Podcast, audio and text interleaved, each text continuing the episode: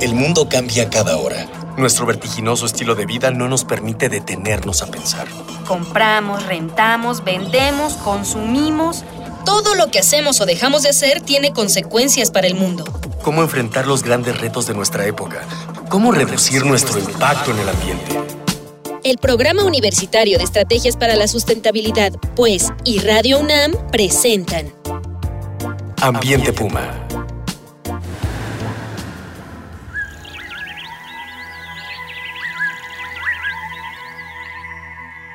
Hola, qué gusto saludarle nuevamente. Soy Mireya Imas, directora del Programa Universitario de Estrategias para la Sustentabilidad de la UNAM. Y como siempre le doy la más cordial bienvenida a este su programa Ambiente Puma. Voces, ideas y acciones sustentables. Y bueno, una imagen vale más que mil palabras, al menos eso dice el dicho. Y esto aplica, por supuesto y muy bien, para la formación y el trabajo científico en el cual las ilustraciones han jugado y siguen jugando un papel muy importante para la transmisión del conocimiento. Al ser esta una disciplina híbrida, entre que hay que saber de ciencia y hay que saber de arte, eh, la ilustración científica también ha sido muy importante, por supuesto, no solo en la ciencia, sino también en la historia del arte. Y como ejemplo está la precisión y minuciosidad de los bocetos del genial Leonardo da Vinci acerca del vuelo de las aves o, por ejemplo, de la anatomía humana. Entre los muchos y diversos campos que abarca hoy en día la ilustración científica, no cabe duda que es una herramienta muy importante en el conocimiento y conservación de la biodiversidad de México. Por todo esto, hoy vamos a platicar acerca de ilustración y conservación vamos a presentarles a la invitada del día de hoy. Este nos acompaña aquí en cabina. Muchos seguramente ya han escuchado su nombre o lo han visto escrito en muchos de los dibujos sobre naturaleza, a la maestra Elvia Esparza Alvarado, quien es ilustradora científica y trabaja en el Instituto de Biología de la UNAM.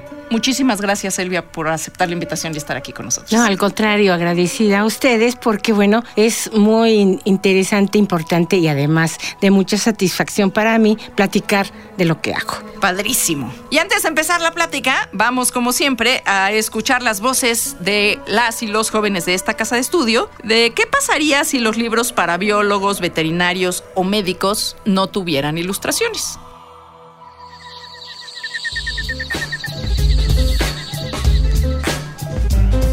¿Qué pasaría si los libros para biólogos, veterinarios o médicos no tuvieran ilustraciones? Pues sí sería completamente diferente porque, por ejemplo, en mi caso yo soy más como visual, entonces no, a veces no es para mí tan necesario leer como la teoría, o sea, si yo veo los dibujos y los esquemas, pues puedo entender mucho mejor las cosas.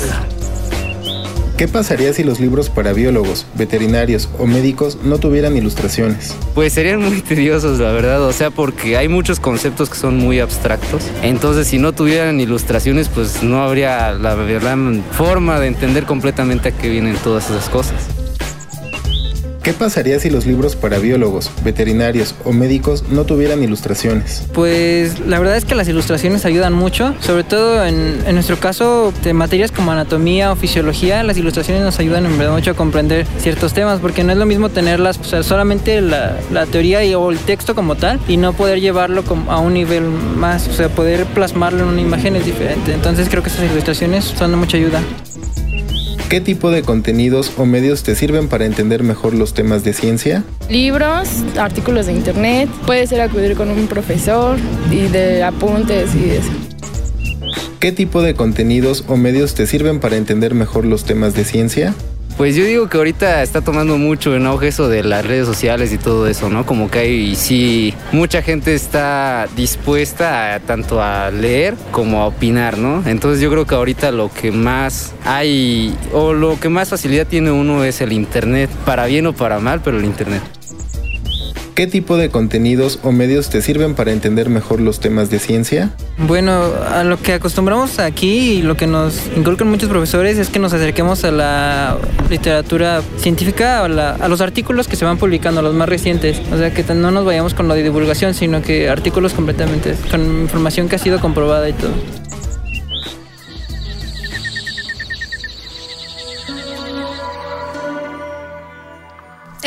Escuchábamos las voces de los jóvenes describiéndonos lo importante que es para ellos que en un libro haya una ilustración. ¿En qué consiste la ilustración científica? ¿De dónde viene? ¿Cómo nace? ¿Cuál es el y cuál ha sido la evolución que ha tenido en el tiempo este este tema? Es una pregunta bonita además, porque nos remonta, pues no sé, muchísimos cientos de miles de hasta miles de años, ¿no? Cuando el humano empezó a darse a entender y, pues imaginamos que todavía no había un léxico más elaborado para poder describir las ideas. Entonces hacían como nosotros cuando ahora hacemos un mapita para decirle, mira, nos vemos en tal lugar que está por este lugar y hay esto y hay esto y damos señas y hacemos un mapita, un mapita es un dibujo. Entonces plasmaban las, sus ideas por medio de imágenes. Entonces vemos ahora esas maravillas que están en las cuevas estas, ¿verdad?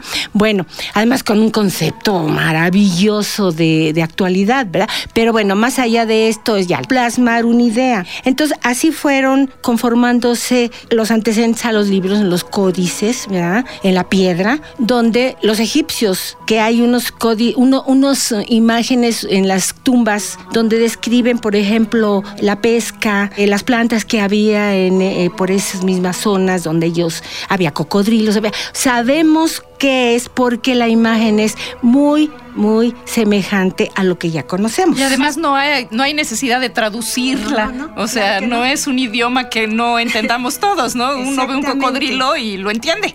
Para expresar ese tipo de ideas tan precisas para dar a conocer a otro, para decirle, mira, así era el elefante o así era la araña X, ¿no? Tenemos que hacer un dibujo muy exacto. Y para hacer un dibujo muy exacto, ¿qué tenemos que hacer? Ser muy observadores. Por ejemplo, yo no soy bióloga, yo estudié artes plásticas. Pero, bueno, pero ya casi eres del gremio, ¿no? Pero yo soy o sea, del gremio no, porque tú ya estás inventariada la... en el Instituto de Biología. yo estoy inventariada porque de, de, tantos años de estar eh, elaborando y estar entendiendo y mucho porque me interesa el detalle, porque me gustan las plantas, porque me gustan los animales. Entonces, pues yo llego ahí sin ningún conocimiento de, de lo que estudian los biólogos, en este caso plantas y animales, ¿verdad? Pero me gusta observar. Yo cuando hacía ya algunos este, trabajos en la escuela de pintura, yo estudié en lo que se dominó la esmeralda, que bueno, le dejaron el nombre ahora en, ahí en el, en el CENAR, ¿verdad? Bueno, entonces otros eh, dibujaban pues, retratos, dibujaban objetos y a mí me gustaba dibujar plantas. O sea,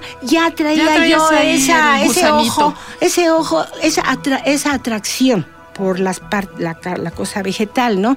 Yo me puse como, como modelo unos agaves curiosamente me acuerdo. Luego hacemos apuntes, dibujos previos para la clase de grabado. Y entonces yo llevé un tulipán enorme, así que tenía mi mamá en su jardincito.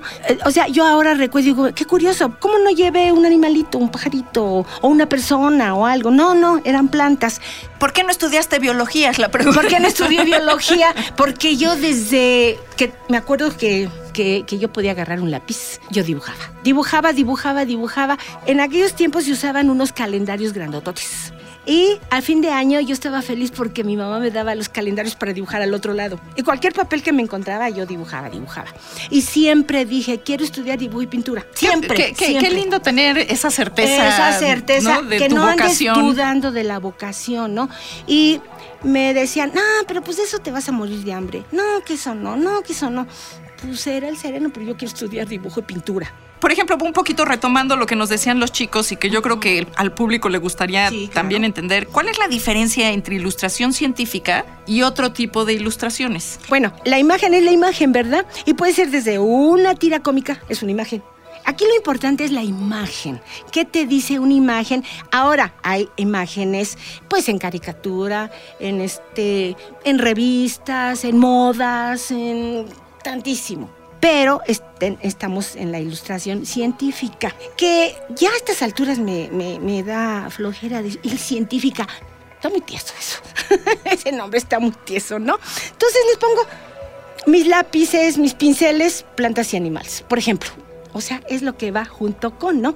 Tú decías en un momento dado, eh, digo, en la primero este, que comentaste, de que está implicado el arte y la ciencia en este aspecto. No, bueno, yo creo No que han ido juntos, ¿no? En la historia de la humanidad. como empezam- como empezaste justo el programa, ¿no? De decir, bueno, pues los primeros ilustradores científicos son los que nos dejaron esas huellas de mamut, Ajá. de toros. Digo, lo llamamos de- eh, científicos, yo lo puedo llamar, o lo podemos llamar, porque eran exactos, no estaban deformados. Entonces, uno de los puntos importantísimos y objetivos de la ilustración científica es ser exacto, ser veraz, ser O sea, casi digamos, replicar lo que estás viendo. replicarlo, sí. Ahora, no, no llamamos fotográfico, porque para eso está la cámara. Bueno, ahora, ilustración es, eh, porque yo decía primero, dibujo científico, ilustración. Es que la ilustración implica más información y un dibujo va formando parte de una ilustración. ¿Verdad? Ahora, una ilustración se le llama cuando está acompañada de un texto. Esto es muy importante. Si no es solo un dibujo. Si no es solo un dibujo. Correcto. O, o un cuadro, o un, un- digamos, una, una, un cuadro artístico puede ser un, un gran ramo de flores, un paisaje. y hay muchísimos. Los bodegones, los bodegones precisamente, ¿no? Los clásicos de la época clásica. Bueno, pero son individuales. Te están dando una información, pero no una información exacta, que es la que va acompañando a un texto. A por eso se le llama ilustración. Y la ilustración va compuesta de varios dibujos. Y expresar ilustración es una más, ampli- más amplitud de lo que está acompañando al texto. Ahora, ilustración científica. ¿Por qué científica? Porque si va acompañando un capítulo en una flora, bueno, en un libro o en una flora, en una monografía, ya sea de plantas, animales, veterinaria, medicina, arqueología, antropología, cualquiera de estos, tiene que ir al par de la de lo que te están diciendo escrito. O sea, de la información De la científica información asociada. científica. Ahora, por eso es que un libro científico, si no tiene una imagen, se te hace muy difícil porque nuestra imaginación vuela mucho. Y si yo Sí. te digo ahorita, Y cada quien se piensa imagina. en un pino, no Eh, va a ser el y- y- No va a ser el mismo pino No a probablemente mismo que pino. los chicos que están en y cabina a y los chicos de la escuchando. cabina les digo, ver, dibújenme un pino. Y mira, va a ser el clásico pino de piquitos o un triangulito. Sí, como, sí, como de los cuentos. Como los de los cuentos. Si yo te digo una manzana, si les digo una manzana, me van a poner la clásica manzana con una hojita, ¿sí o no? o sea, ya está en nuestra mente programada para ciertas ideas, ciertas imágenes que venimos viendo desde niñitos. Bueno, entonces cuando ves un libro, cuando estás, abres un libro y tú ves una, la, la lámina con los dibujos y el texto por el otro lado, ¿a dónde se te van los ojos? Primero. Primero. Al, al dibujo. al dibujo. Indudablemente. A la imagen. Sí, somos muy visuales. Somos ¿no? visuales Sí, sí. totalmente. Bueno, después de esa primera impresión que tenemos del dibujo, nos vamos a leer. Ahora, si el dibujo está equivocado, por ejemplo, vamos a un ejemplo, un gato, un ratón, y yo le pongo cinco patas. Y el texto me dice que tiene cuatro patas. Pero entonces, suponiendo que no conoces un, o cualquier animal. Cualquiera, el que sea. El que sea, o planta. Y entonces tu mente ya se quedó con la imagen primera que tú viste. Y luego vas a leer y entonces va a decir, ah, no, esto está mal, la lo, lo que a decir, Claro, "Esto ya porque mal". tu imagen ya se Ah. ya se creó en tu Ya se cerebro. creó en ti. Te voy a te voy a interrumpir Elvia porque pues se nos ha ido como agua el programa. Es el primero. Este, usted que nos está escuchando no crea que aquí concluimos. Nos veremos el, el miércoles para darle continuidad a esta entrevista eh, con Elvia Esparza, ilustradora científica del Instituto de Biología de la UNAM, quien ha hecho el favor de acompañarnos hoy y quien estará con nosotros en la próxima emisión. Y como siempre y por supuesto agradezco la presencia de Miguel Alvarado en los controles y en la producción, así como a nuestro equipo de educación ambiental y comunicación, Marjorie González, Dalia Ayala, Jorge Castellanos, Lucina Hernández, Cristian Barroso, Daniel Serna y Juan Antonio Moreno.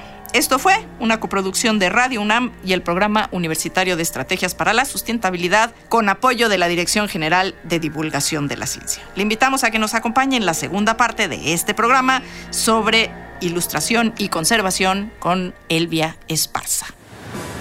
Una pequeña acción. Un cambio de actitud. Nuevos hábitos. Y nuevas formas de entender y relacionarnos con el mundo. Paso a paso. Aportamos un granito de arena. Para construirnos un futuro. El Programa Universitario de Estrategias para la Sustentabilidad, pues, y Radio UNAM presentaron Ambiente Puma.